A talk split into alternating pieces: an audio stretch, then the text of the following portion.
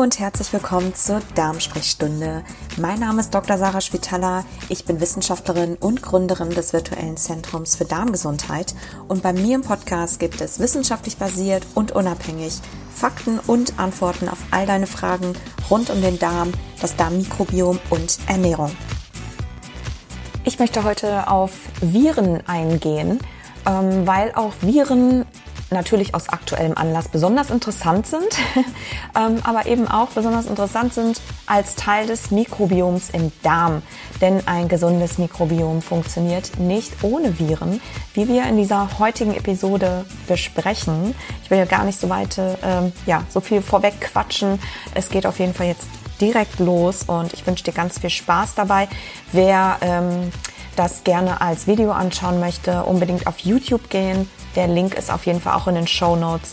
Der Link zu meinem Instagram-Kanal und äh, Rezepten ist auch in den Show Notes. Und jetzt wünsche ich dir ganz viel Spaß. Herzlich willkommen zur Darmsprechstunde. Mein Name ist Dr. Sarah Schwetala. Heute sprechen wir über ein Thema, was ich gerade in der aktuellen Situation ganz besonders wichtig finde.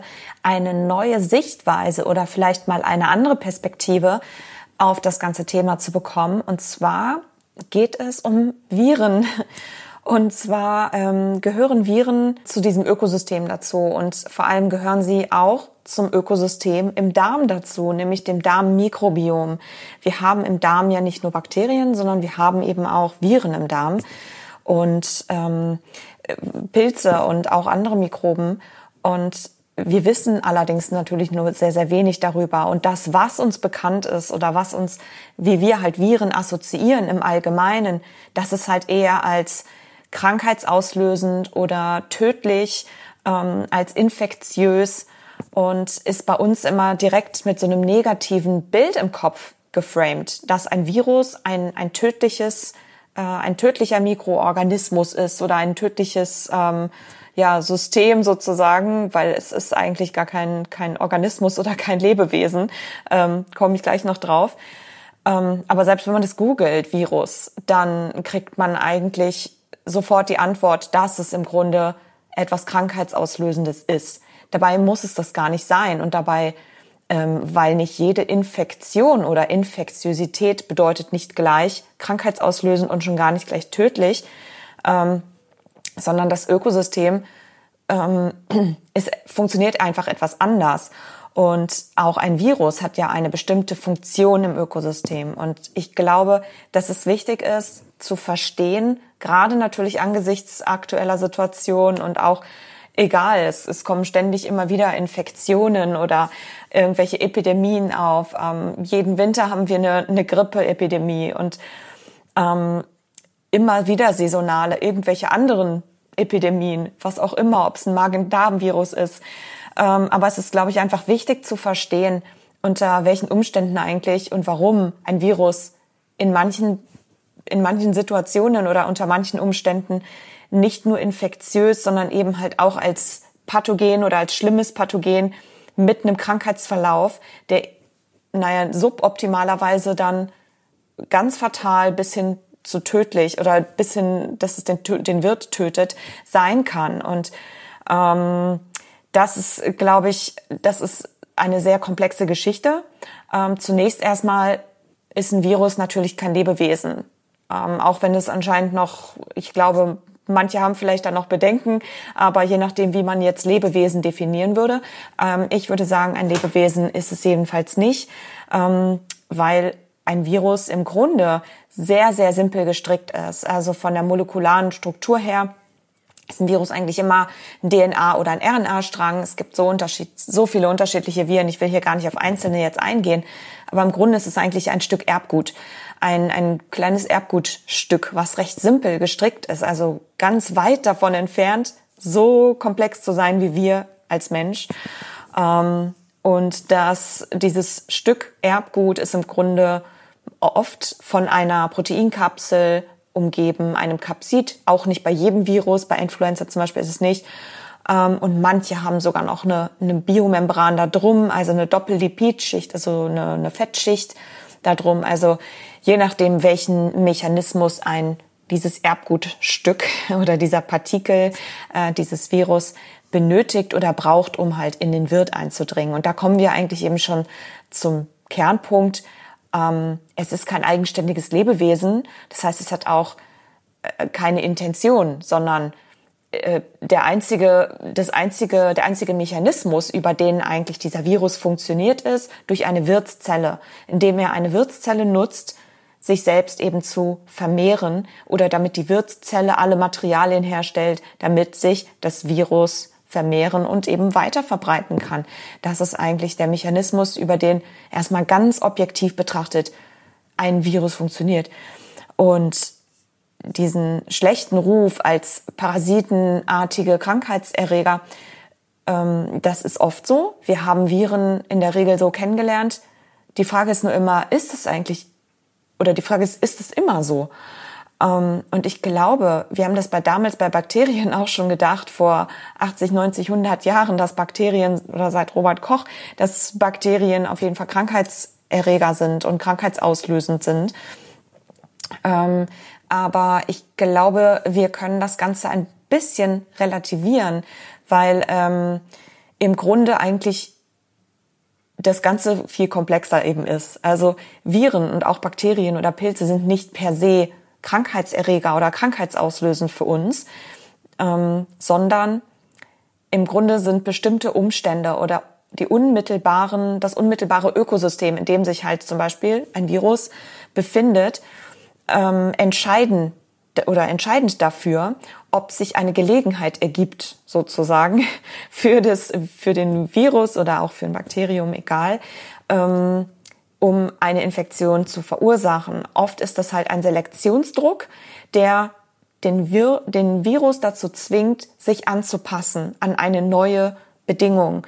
Ähm, an, wenn zum Beispiel die natürliche Umgebung sich ändert oder neue Wirte da sind und das Virus eben in seinen alten, unter seinen alten Bedingungen nicht mehr weiter äh, sich verbreiten kann, da muss es sich anpassen. Und die, die einzige Möglichkeit, die es eben machen kann, weil es einfach nur ein Stück Erbgut ist, ist es, es, es mutiert. Es hat also einen hohen Mutationswillen und ähm, es kommt ja dadurch manchmal zu ungünstigen Mutationen oder die für uns dann zumindest zu einer ungünstigen Situation ähm, führen können.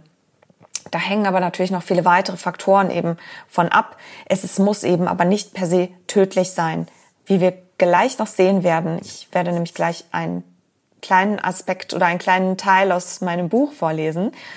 Ähm, weil wenn ein Virus tödlich agiert oder sehr fatale Folgen hat für einen Menschen, dann ist das Virus eigentlich nicht erfolgreich, weil ein erfolgreiches Virus, das heißt also ein erfolgreiches Mitglied des Ökosystems, ist immer darauf ausgerichtet, eigentlich auf ähm, ja, sich möglichst weit zu verbreiten. Jede Spezies ist so, sich möglichst weit auszubreiten auf dieser, auf dieser Erde und so natürlich eben auch bei Viren. Und wenn ein Virus sehr fatale Folgen hat äh, und das also großflächig, ähm, dann ist es nicht erfolgreich.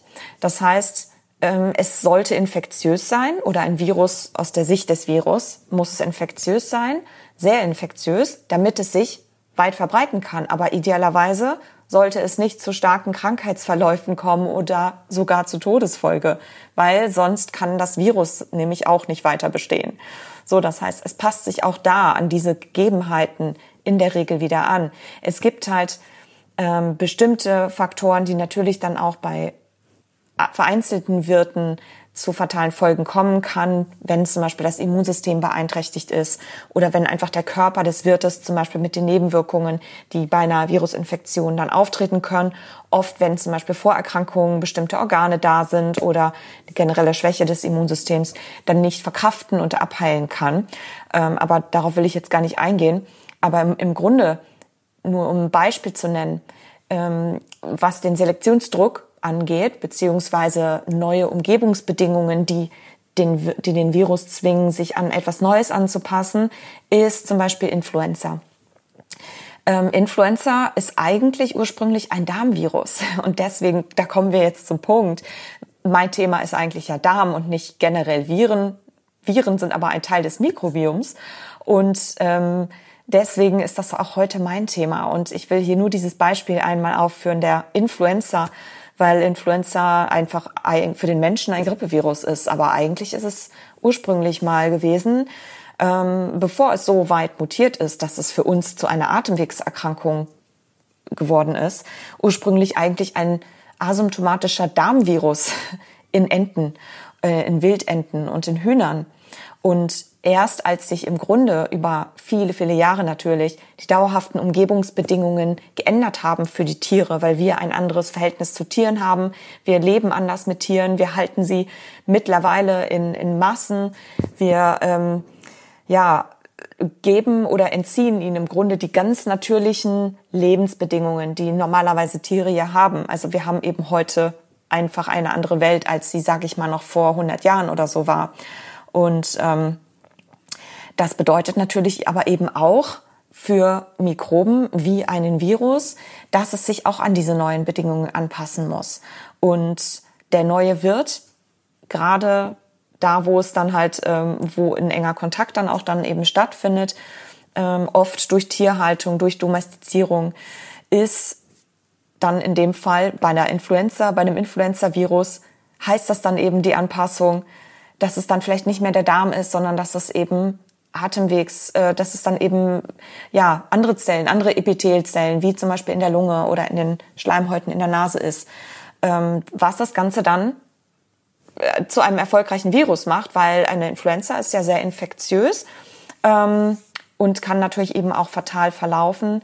Das, da hängen aber natürlich ganz, ganz viele Faktoren mit dran. Das sollte jetzt nur so eine kleine Einleitung sein, um ein um einmal kurz so abzureißen, was eigentlich, ähm, dass, dass wir auch ein anderes Bild von einem Virus haben können oder vielleicht ein gewisses Verständnis für ein Virus auch haben können.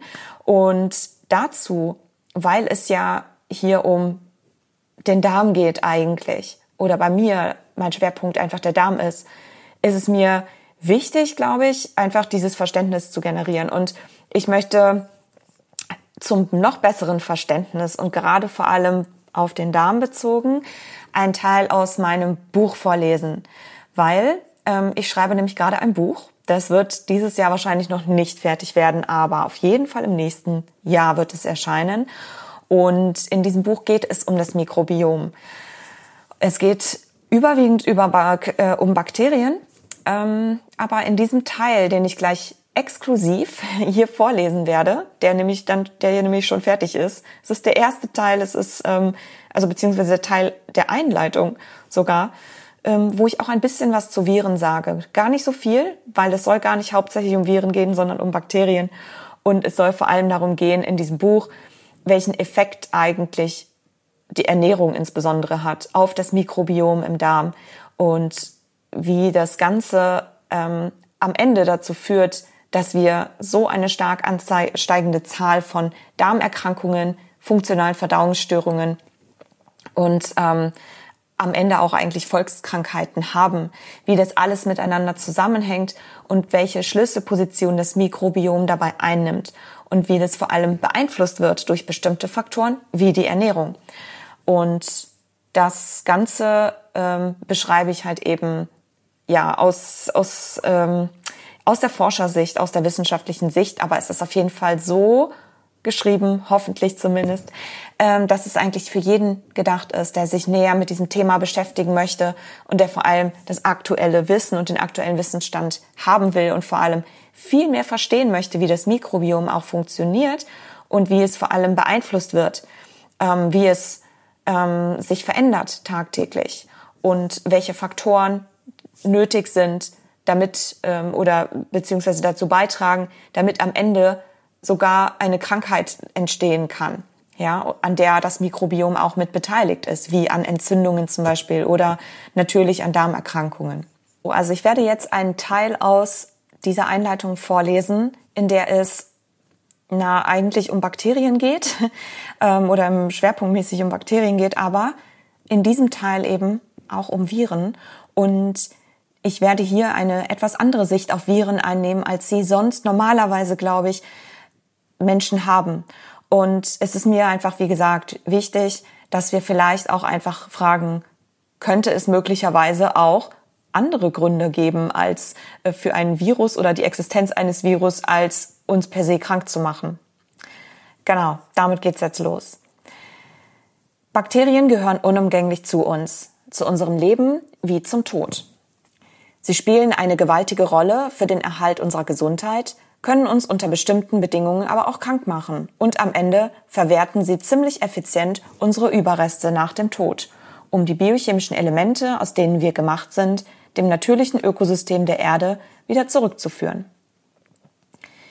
Weil Bakterien so vielseitig agieren und auch nie allein, sondern immer in Abhängigkeit von unmittelbaren Umgebungsbedingungen und der Gemeinschaft anderer Mikroben abhängig, können wir vielleicht etwas abrücken von der einseitigen Robert Kochschen Sicht über einzelne Mikroben als Auslöser gefährlicher Infektionskrankheiten. Robert Koch selbst erkannte später, dass selbst für den Menschen bisher als krankheitsauslösend bekannte Mikroben nicht immer eine Infektion verursachen, die in, ihrer, die in einer Krankheit endet wie wir nachher noch sehen werden. Er formulierte daraufhin seine Postulate über Infektionen noch einmal um. Die Mikrobiomforschung steht zwar in jeder Hinsicht erst noch am Anfang, doch so viel steht fest. Den Krieg gegen Mikroben müssen wir beenden. Wir sollten unsere Sichtweise auf Bakterien, vor allem generell auf Mikroben, relativieren.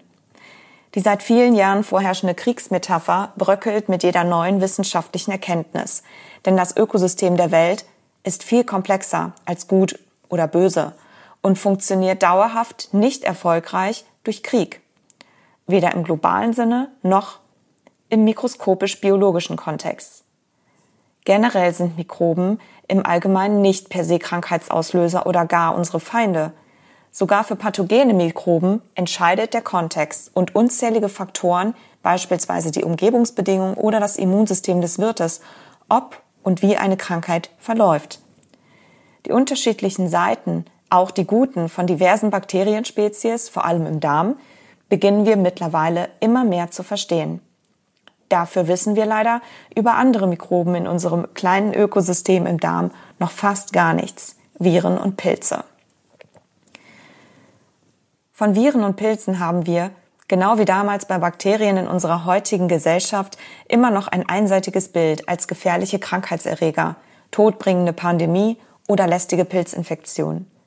Das liegt wahrscheinlich daran, weil wir eben bisher nur diese Seite von ihnen kennengelernt haben. Einerseits sind die Analysemethoden leider noch nicht ganz ausgefeilt, um uns ein umfassenderes Bild von ihnen machen zu können, die auch eine mögliche Schokoladenseite von ihnen zum Vorschein bringen könnte. Andererseits bestand bisher vielleicht auch einfach noch nicht die gedankliche Option, dass Viren zum Beispiel auch etwas anderes sein können als nur gefährliche, infektiöse Partikel mit hohem Mutationswillen. Denn genau wie Bakterien, welche man auch nicht pauschal weder als gut noch als tödlich betrachten kann, weil sie sich immer kontextabhängig verhalten, haben auch Viren und Pilze bestimmte Aufgaben im Ökosystem unserer Erde. Und diese sind unbedingt sind nicht unbedingt tödlicher Natur. Ganz im Gegenteil. Ein evolutionär erfolgreiches Virus tötet den Wirt nicht, sondern sonst kann es sich nicht erfolgreich und weitflächig von Wirt zu Wirt verbreiten. Natürlich können Viren genau wie Bakterien Infektionen mit fataler Krankheitsfolge verursachen. Aber oft infiziert ein Virus Zellen auch asymptomatisch, fast ohne dass der Mensch davon viel mitbekommt. Oder wenn, dann kehrt er nach einigen Tagen wieder zum Alltäglichen zurück. Viele Viren sind sogar ein ständiger und unauffälliger Teil des gesunden menschlichen Darmmikrobioms. Ein Prozent aller Viren, die im Darm wohnen, sind Viren, die uns infizieren, aber oft völlig unbemerkt bleiben. Anhand diverser genetischer Sequenzierungen aus dem Stuhlgang gesunder Menschen kann man sogar regelmäßig Viren nachweisen, die wir nach bisherigem Wissensstand nur mit krankhaften Infektionen in Verbindung gebracht haben. Herpesviren, Polyomaviren, Adenoviren, Hepatitis B und C, um nur einige zu nennen. Forscher schlussfolgern, dass auch pathogene Viren ein stiller Teil des Metagenoms eines gesunden Menschen sein können ohne dass die Mehrheit von ihnen unmittelbar Krankheitssymptome verursacht. Viren haben, wie erste Analysen zeigen, offenbar essentielle Aufgaben für die Gesundheit, unterstützen die Regulation des Immunsystems und auch die normale Physiologie des Darms. Präklinische Untersuchungen zur Behandlung von Colitis, einer entzündlichen Darmerkrankung, zeigen eine Verschlechterung der Entzündung nach einer antiviralen Behandlung, während eine Behandlung mit inaktivem Rotavirus die Entzündung im Darm wiederum verbessern konnte, so dass man vielleicht sogar eine protektive Rolle der Viren annehmen könnte, die bei Menschen mit einem gesunden Mikrobiom das Risiko für Colitis senkt. Das bleibt allerdings noch viel genauer zu analysieren, vor allem in klinischen Humanstudien. Doch alle Untersuchungen deuten bisher darauf hin, dass ohne die nicht bakteriellen Mitglieder in der Gesellschaft der Mikroben in unserem Darm auch die von uns als probiotisch betrachteten Bakterien nicht ihren Job machen und oftmals nicht einmal überleben können. Welche genaue Rolle Viren oder Pilze tagtäglich im Menschen spielen, außer uns krank zu machen, ist dennoch weiterhin ziemlich unbekannt bisher. Abgeleitet von anderen Tieren können wir davon ausgehen, dass unser Darm mit mindestens einer Billion Viren infiziert ist. Doch das macht uns nicht krank, sondern ganz im Gegenteil. Von Geburt an sind sie Teil unseres Mikrobioms im Darm, genau wie Bakterien. Erste Analysen zeigen, dass nur ein Gramm unseres ausgeschiedenen Stuhlgangs bis zu 10 Milliarden Viruspartikel enthält. Damit sind die Viren den Bakterien im Darm sogar in ihrer Anzahl haushoch überlegen. 10 zu 1 für die Viren. Über 90 Prozent aller Viren im Darm sind Bakteriophagen. Das sind Viren, die nur Bakterien befallen. Diese Viren halten sozusagen die unterschiedlichen Bakterienspezies in unserem Darm in Schach, wie ein Schiedsrichter, ohne jedoch dabei primär dem Menschen zu schaden. Wir führen also nicht nur eine direkte symbiotische Beziehung zu manchen Bakterien, sondern indirekt auch zu unseren Viren. Wir können sie fast wie einen natürlichen Regulationsmechanismus des Ökosystems im Darm betrachten. Der Deal ist, wir liefern den Viren mit dem florierenden Bakteriengarten in unserem Darm eine Vermehrungsgrundlage. Dafür helfen sie uns dabei, eine gesunde Bakterienvielfalt zu erhalten, die so wiederum unsere Gesundheit aufrechterhalten kann. Eine Hand wäscht die andere. Dass einige Viren ganz unabhängig von Bakterien sehr wichtige Aufgaben für die Regulation unseres Immunsystems haben und sogar dabei helfen können, unseren Darm vor bakteriellen Infektionen zu schützen, haben erste Pilotstudien seit 2017 beispielhaft an Patienten mit Clostridium difficile Infektion eindrücklich bewiesen. Eine Clostridieninfektion ist eine der häufigsten Krankenhausinfektionen und tritt oft nach intensiver Antibiotikatherapie auf. Also dann, wenn die Bakteriengemeinschaft im Darm einen dramatischen Kahlschlag erlebt hat und die Zusammensetzung dadurch stark ins Ungleichgewicht gebracht wurde. Durch diese Gelegenheit entsteht Platz für Bakterien, die unter den neuen Bedingungen besonders gut wachsen können, zum Beispiel für das Bakterium Clostridium difficile. Es gehört zwar zu einer gesunden Darmflora dazu, wenn auch nur zu einem geringen Prozentsatz, ist aber, wenn es überhand nimmt, nicht mehr so gesund. Sobald es jedoch die Gelegenheit bekommt, sich unerlaubt übermäßig zu vermehren, kann Clostridium difficile akute und heftig verlaufende Entzündungen im Darm, häufig sogar mit Todesfolge, hervorrufen. Die Standardtherapie für diese schwere bakterielle Infektion sind normalerweise Antibiotika mit hoher Rückfallquote. Eine wiederkehrende Infektion kann allerdings sehr effektiv mit einer Erfolgsquote von über 80 Prozent durch eine Stuhltransplantation behandelt werden und ist sogar eine Therapie einer Therapie mit Antibiotika in seiner Wirksamkeit überlegen, wie eine dänische Studie 2019 beispielsweise bewies. Bei einer Stuhltransplantation bekommen Patienten ein komplettes gesundes Mikrobiom transplantiert, so wie andere Patienten eine Niere. Es gibt zwar appetitlichere Vorstellungen als Stuhlgang in Form von braunen Schokokapseln zu schlucken, aber es hilft den meisten. Eine Bakterientransplantation kann jedoch ein Gesundheitsrisiko bei Patienten mit einem stark geschwächten Immunsystem darstellen. Darum testeten Wissenschaftler in einigen Pilotstudien, ob eine Stuhltransplantation eine starke Entzündung im Darm auch kurieren kann, selbst wenn keine lebenden Bakterien im Transplantat enthalten sind. Für die Transplantation wurde in den Studien der gespendete Stuhlgang als flüssige Lösung aufbereitet, steril filtriert. Das Transplantat enthielt also gar keine lebenden Bakterien. Bakterien sind zu groß und passen nicht durch die Mikrofilter. Überraschenderweise brauchte es aber auch keine, denn die Transplantation hat den Patienten trotzdem geholfen. Das Transplantat, das Transplantat enthielt zwar keine lebenden Bakterien, aber immer noch die deutlich kleineren Viren und Bakteriophagen, die man im Darm der Transplantierten später nachweisen konnte, samt einem gesunden, vollständig entwickelten Mikrobiom. Obwohl der Mechanismus noch unklar ist, diese ersten Ergebnisse zeigen die wichtige Aufgabe von Phagen und Viren, ähm, die Bakterien im Darm in einer gesunden Zusammensetzung zu halten und sogar wiederherstellen zu können. Hoffentlich hat das ein bisschen zur Aufklärung beigetragen oder zumindest zu einem besseren Verständnis und möglicherweise vielleicht auch einen kleinen Impuls gegeben, um eine andere Sichtweise mal einzunehmen auf Viren, auf Pilze. Ähm, um Pilze geht es tatsächlich in dem Kapitel dann später noch. Ähm, und natürlich auf Bakterien. Bei Bakterien haben wir das dann zwar schon geschafft und ähm, ich glaube eingesehen, dass es eben auch gute Bakterien gibt und dass Bakterien auch nicht per se krank machen. Ähm, aber ich glaube, gerade bei Viren und natürlich auch bei Pilzen müssen wir da noch so ein bisschen justieren. ähm, was natürlich eben nicht bedeutet, dass sie nicht auch krank machen können und dass wir uns dafür schützen können. Und wenn du mehr ähm, dafür, dazu wissen möchtest, wie man sich vor allem vor einer fatal verlaufenden Infektion schützt, indem man nämlich sein Immunsystem stärkt, dann schau auf jeden Fall ganz gerne noch die anderen Videos an. Ich habe dazu noch zwei aufgenommen. Da geht es wirklich darum zu verstehen, äh, wie das Immunsystem eigentlich funktioniert und welche Rolle vor allem Bakterien dabei haben im Darm.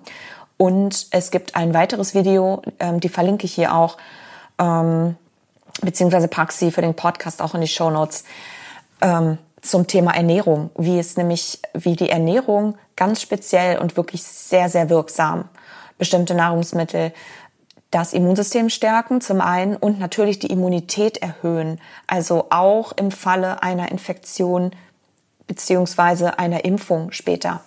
Ähm, also von daher unbedingt anschauen, wer wirklich mehr dazu wissen möchte, wie man sich vor einer, ich sag mal, fatal verlaufenden Infektion schützen kann die beste Option ist einfach immer das Immunsystem zu stärken. Dann hat man im Grunde auch eigentlich die besten Karten. In diesem Sinne wünsche ich dir auf jeden Fall jetzt erstmal einen schönen Tag und wir sehen uns bald wieder.